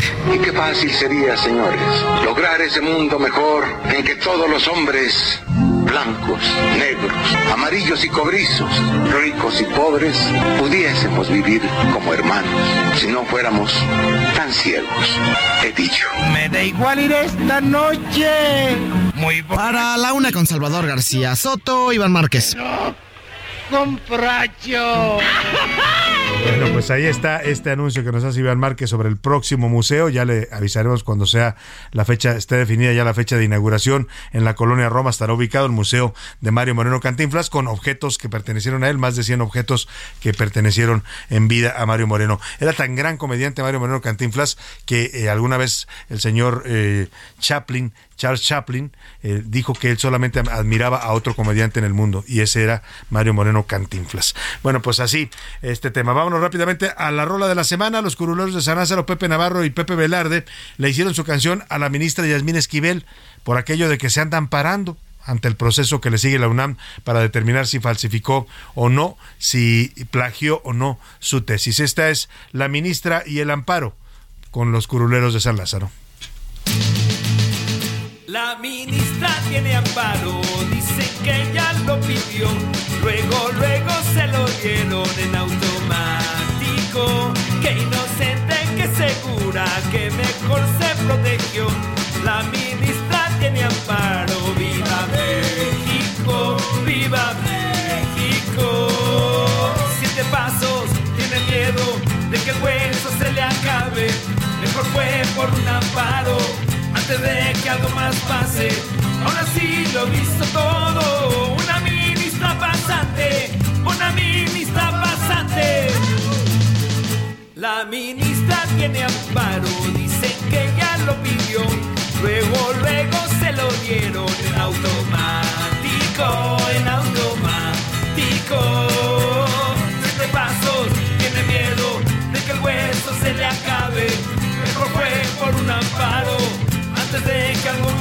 Ahora sí lo ha visto todo. Una ministra pasante, una ministra pasante. Los deportes en A la Una con Oscar Mota. Y vamos rápidamente con Oscar Mota, que nos va a contar una historia que ayer nos adelantaba, que es, usted no sé si lo sabía, yo no lo sabía, me sorprendió, que Genaro García Luna, el exsecretario de Seguridad Federal de México, que hoy está siendo juzgado por narcotráfico en la Corte Federal del Este de Nueva York en los Estados Unidos, tuvo un pasado como futbolista. Llegó a jugar en fuerzas básicas de algunos equipos de la Liga Mexicana. Nos cuenta esta historia Oscar Mota. Cambio del equipo mexicano. A la defensa, García Luna. No. No estamos hablando del proceso legal que enfrenta el exsecretario de Seguridad Pública, Genaro García Luna, en los Estados Unidos. El también exdirector de la entonces Agencia Federal de Investigación jugó fútbol y estuvo a punto de llegar a la primera división. García Luna era defensa central con las Águilas del América. Vamos al DeLorean del tiempo, primera mitad de los años 80, la capital del país era el Distrito Federal. En plena adolescencia, García Luna jugó en diversos torneos delegacionales. De ahí llegó a la quinta reserva del Club América, en donde permaneció hasta los 16 años. Es ahí cuando el visor Ángel Coca González, famoso por ser el descubridor de Cuauhtémoc Blanco, y el Chucky Lozano, entre otros, observó a un joven de cabello corto y semblante serio. González y ex compañeros de la generación recuerdan a García Luna como un defensor trabajador, disciplinado y tranquilo, aunque poco hábil en materia de técnica con la pelota. Luna fue capaz de llegar a la tercera división. En las prácticas con las Águilas le tocaba marcar a Carlos Hermosillo, actualmente noveno anotador histórico del América. La carrera futbolística profesional de García Luna recibió tarjeta roja a los 18 años, cuando la vida y su padre lo llevaron al punto penal, dedicarse de tiempo completo a la escuela o el fútbol. La elección fue la carrera de ingeniería mecánica en la Universidad Autónoma Metropolitana, de la cual se graduó en 1993. Genaro García Luna todavía jugó para el Real Gijón de la Liga Española de Fútbol Amateur durante tres temporadas, dando el silbatazo final con el Galicia Fútbol Club a principios de la década de los 90. Oscar Motadrete. Bueno, pues por si usted no lo sabía, ahí está este, esta historia que nos cuenta Oscar Mota sobre el pasado futbolístico de Genaro García Luna. ¿Quién iba a decir que terminaría juzgado por narcotráfico en los Estados Unidos? Pronto, seguramente la próxima semana, sabremos la decisión del jurado de si lo declaran inocente o culpable. Oiga, y vamos rápidamente, hablando de García Luna, pues ya reapareció la Barbie. Edgar Valdés Villarreal, este narcotraficante mexicano que fue extraditado a los Estados Unidos, estaba desaparecido, desapareció del sistema penal de los Estados Unidos, del sistema penitenciario. Si usted lo, buscaba en un registro federal de prisiones que existe de Estados Unidos, no aparecía su nombre ya a pesar de que se sabe que está preso en una cárcel de, de, Florida. Y entonces, pues todo el mundo se preguntó dónde está la Barbie. Se especuló que iba a ser testigo protegido en el juicio de García Luna y me da la impresión de que lo tenían contemplado pero por alguna razón finalmente no salió al estrado. Pero ya reapareció en la prisión donde se encuentra Edgar Valdés Villarreal, la Barbie José Luis Sánchez. Así es, Salvador, el 28 de noviembre, aquí se lo informamos, nos, nos amanecimos con la noticia de que Barbie, ya, la Barbie ya no estaba en este Federal Bureau of Prisons, que el BOP eh, o es un Buró Federal de Prisiones, y después del, del prácticamente los alegatos y todo lo ocurrido con el señor García Luna, ya hoy aparece, acabamos de entrar al BOP, este Servicio Federal de Prisiones, y ya aparece Edgar Valdés Villarreal en la ficha, con número 0565874, es su número de presos, el que tiene, 49 años, y se ubica y está localizado en el USP Coleman o la Colmena USP, ubicada esta cárcel de máxima seguridad en Florida. Ya está localizado, ya está ahí con Ya número está. y todo. Lo cual hace pensar que efectivamente lo sacaron para llevarlo como testigo al juicio, pero por alguna razón decidieron no presentarlo. Porque al final la fiscalía decide, tenía más, más muchos más, más testigos esperando. Pero deciden acortar la lista y cerrarla con el Mayo Zambada. Por alguna razón ya nos llevaron al estrado a Edgar Valdés Villarreal, la Barbie. Y vámonos rápidamente a escuchar los ganadores. Ya hay ganadores, échales unas fanfarres por ahí, eh, Alex, para todos los que se ganaron boletos que regalamos el día de hoy para distintos eventos. Venga, en este momento José Luis Sánchez nos dice quiénes se van. Primero empezamos por el teatro, ¿te parece? Empecemos por el teatro. Primero quiero agradecerles a todas y a todos. De verdad, son muchos mensajes los que recibimos. Gracias. Ahorita les voy a contestar a todos, pero gracias por ponerse en Por contacto participar, con nosotros. ¿no? Como dice. Exactamente. Para los boletos de Odín Dupeirón, Lucas, esta obra de teatro que se presenta mañana.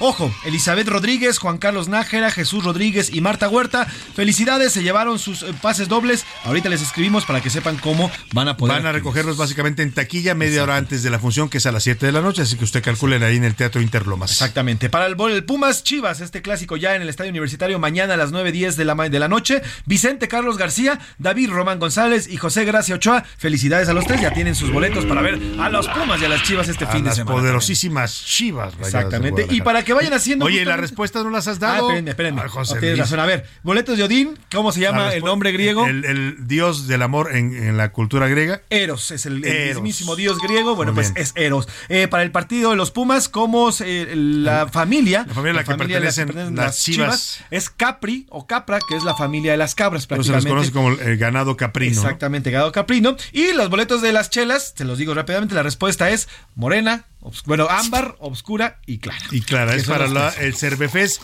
que ese es hasta el mes de marzo. ¿eh? Exactamente. 17, 18, 19, pero para que tenga usted sus boletos y planee con tiempo una buena tarde de cervezas. Chelera. Además, es un evento interesante. Más adelante vamos a platicar con sus organizadores, porque no solo hay cerveza, también hay comida, y sí, hay sí, un lugar para convivencia familiar, básicamente disfrutando de este regalo de los dioses que es la cerveza. ¿no? Exactamente, Samantha Villanueva, Fernando Castro, Víctor Cruz, Carlos Fausto y Aide Ibet vayan preparando el hígado porque el próximo qui- 16, 17 y 18 de marzo van a estar cheleando a gusto, cortesía de a la Ahí una. están todos los ganadores. Ya se comunicará con ustedes, José Luis, para darles la mecánica para recoger sus boletos. Por lo pronto, vamos a platicar precisamente de este festival del Cervefest. ¿A usted le gusta la cerveza? A ver, levanten la mano ahí en la cabina los que les gusta la cerveza. Oiga, todo, qué barbaridad. Yo no sabía que teníamos un equipo tan borracho. No, Bueno, no se crea. No, una cosa es disfrutar de la cerveza y otra cosa es el, el alcoholismo. Pero vamos a platicar precisamente de este Cervefest que se va a llevar a cabo el próximo mes de marzo. Ya se ha convertido en una tradición en la ciudad. Se llama el Cervefest 2023. Va a tener lugar en Xochimilco. Y bueno, pues se trata de ir a disfrutar de cervezas de todos tipos, de todo el mundo y de todas las variedades. Está en la línea telefónica y le agradezco que nos tome la llamada José Alfonso Torres Cabello. Él es director general del Festival Internacional de la Cerveza, el Cervefest. ¿Cómo estás, José Antonio? Buenas tardes, qué gusto saludarte. Eh, Muy bien, Salvador, muchas gracias. Aquí a tus órdenes. José Alfonso, perdóname, te andaba yo cambiando el segundo nombre, José Alfonso, pero a ver, cuéntanos, ¿cómo va a estar el Cervefest en este 2023? Fíjate que pues va a ser después de dos años que pues tuvimos que cancelarlo por la pandemia. Ahora el 17, 18 y 19 de marzo en eh, la alcaldía Xochimilco, en el Club Acali de Cuemanco Xochimilco, que es un lugar precioso, son 30 mil metros cuadrados de área verde junto al canal de Cuemanco. Vamos a llevar a cabo la décima edición del el Cervefest, que es la Feria Internacional de la Cerveza. Ahora, ¿qué van a encontrar las familias? Evidentemente sabemos cerveza, pero ¿qué más hay en este festival para que eh, entendemos es un lugar para la convivencia familiar y para conocer más de este gran producto que es la cerveza? Exactamente, Salvador. Acabas de decir una palabra clave, familiar. Es El Cervefest es una feria 100% familiar. Eh, ahí acuden desde pequeñines en, en carreola hasta personas de la tercera edad porque van a encontrar eh, diferentes amenidades para todas las edades. Desde para los pequeñines tenemos una feria tipo pueblito donde pueden tirar a las canicas, pueden tirar en glo- eh, globos eh, y, y pueden ganar premios ahí. Eh, tenemos grupos musicales de diferente género, en donde tenemos desde ballet folclórico hasta bandas de rock. Eh, y desde luego una gran oferta de, de cerveza artesanal y de alimentos.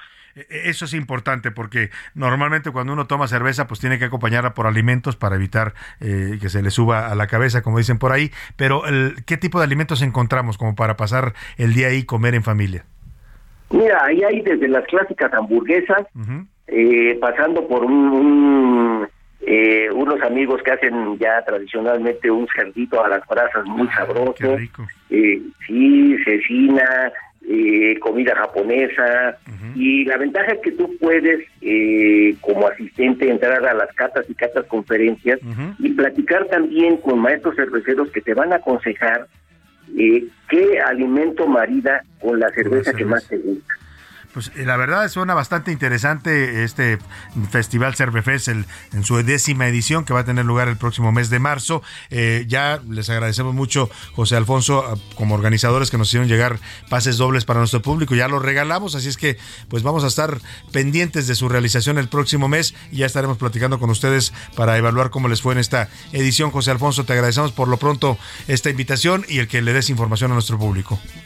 Sí, Salvador, oye, si nomás me permites que a tu audiencia que eh, consulten la página www.cerveces.com.mx porque ahí van a encontrar toda la información.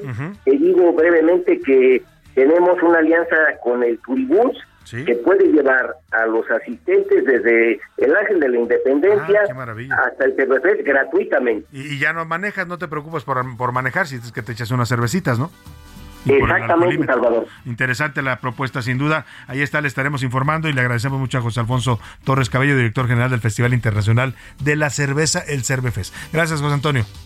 A tus órdenes. Muy buenas tardes. Ahí ya sabe la página www.cervefest.com.mx. Ahí viene toda la información de este festival que tendrá lugar 17, 18 y 19 de marzo en Xochimilco, ahí en la zona de Cuemanco. Vamos al entretenimiento con Anaí Arriaga que nos cuenta sobre Bruce Willis y esta lamentable noticia que se confirmó ayer de que ya padece un tipo de demencia senil y Shakira que pues sigue facturando a raíz de su separación con Piqué. El entretenimiento con Anaí Arriaga.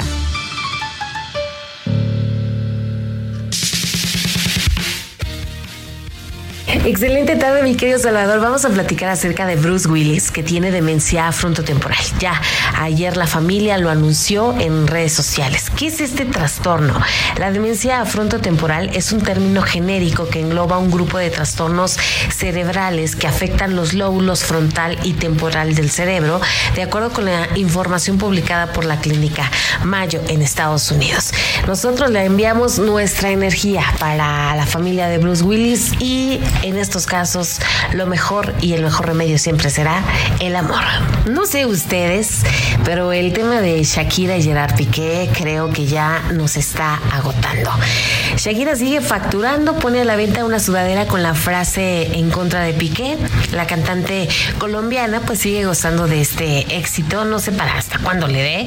Eh, sigue pues sacándole el provecho y ahora a través de sus redes sociales la colombiana reapareció portando una sudadera color blanco en la que se puede leer la frase las mujeres ya no lloran, las mujeres facturan.